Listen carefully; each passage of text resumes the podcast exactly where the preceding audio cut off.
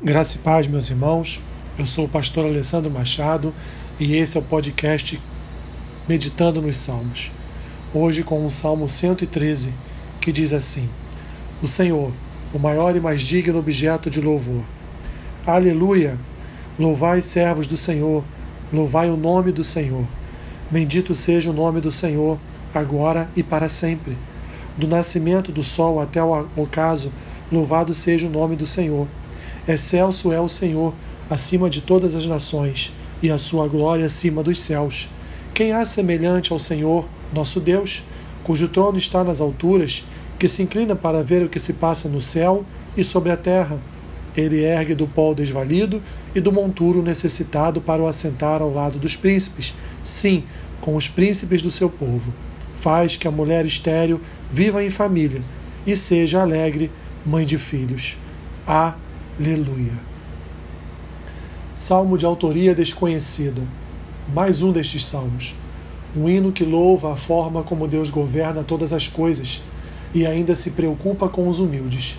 Um Deus digno de ser louvado por todos os seres humanos. O salmista, nos versículos 1 ao 3, exorta os servos do Senhor que receberam a sua aliança a louvá-lo. Deveriam seguir o caminho do louvor e expressa a confiança de que um dia Deus será louvado do nascer do sol até o seu pôr.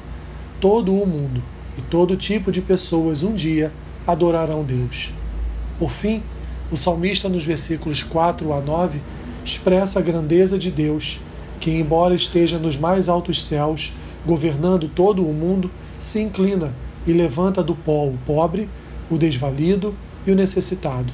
Ele merece ser adorado por todos, pois coloca aqueles que ele levanta para assentarem-se ao lado de príncipes, trazendo dignidade às suas vidas, além de fazer da mulher estéril uma alegre mãe de filhos, demonstrando seu cuidado especial com o seu povo.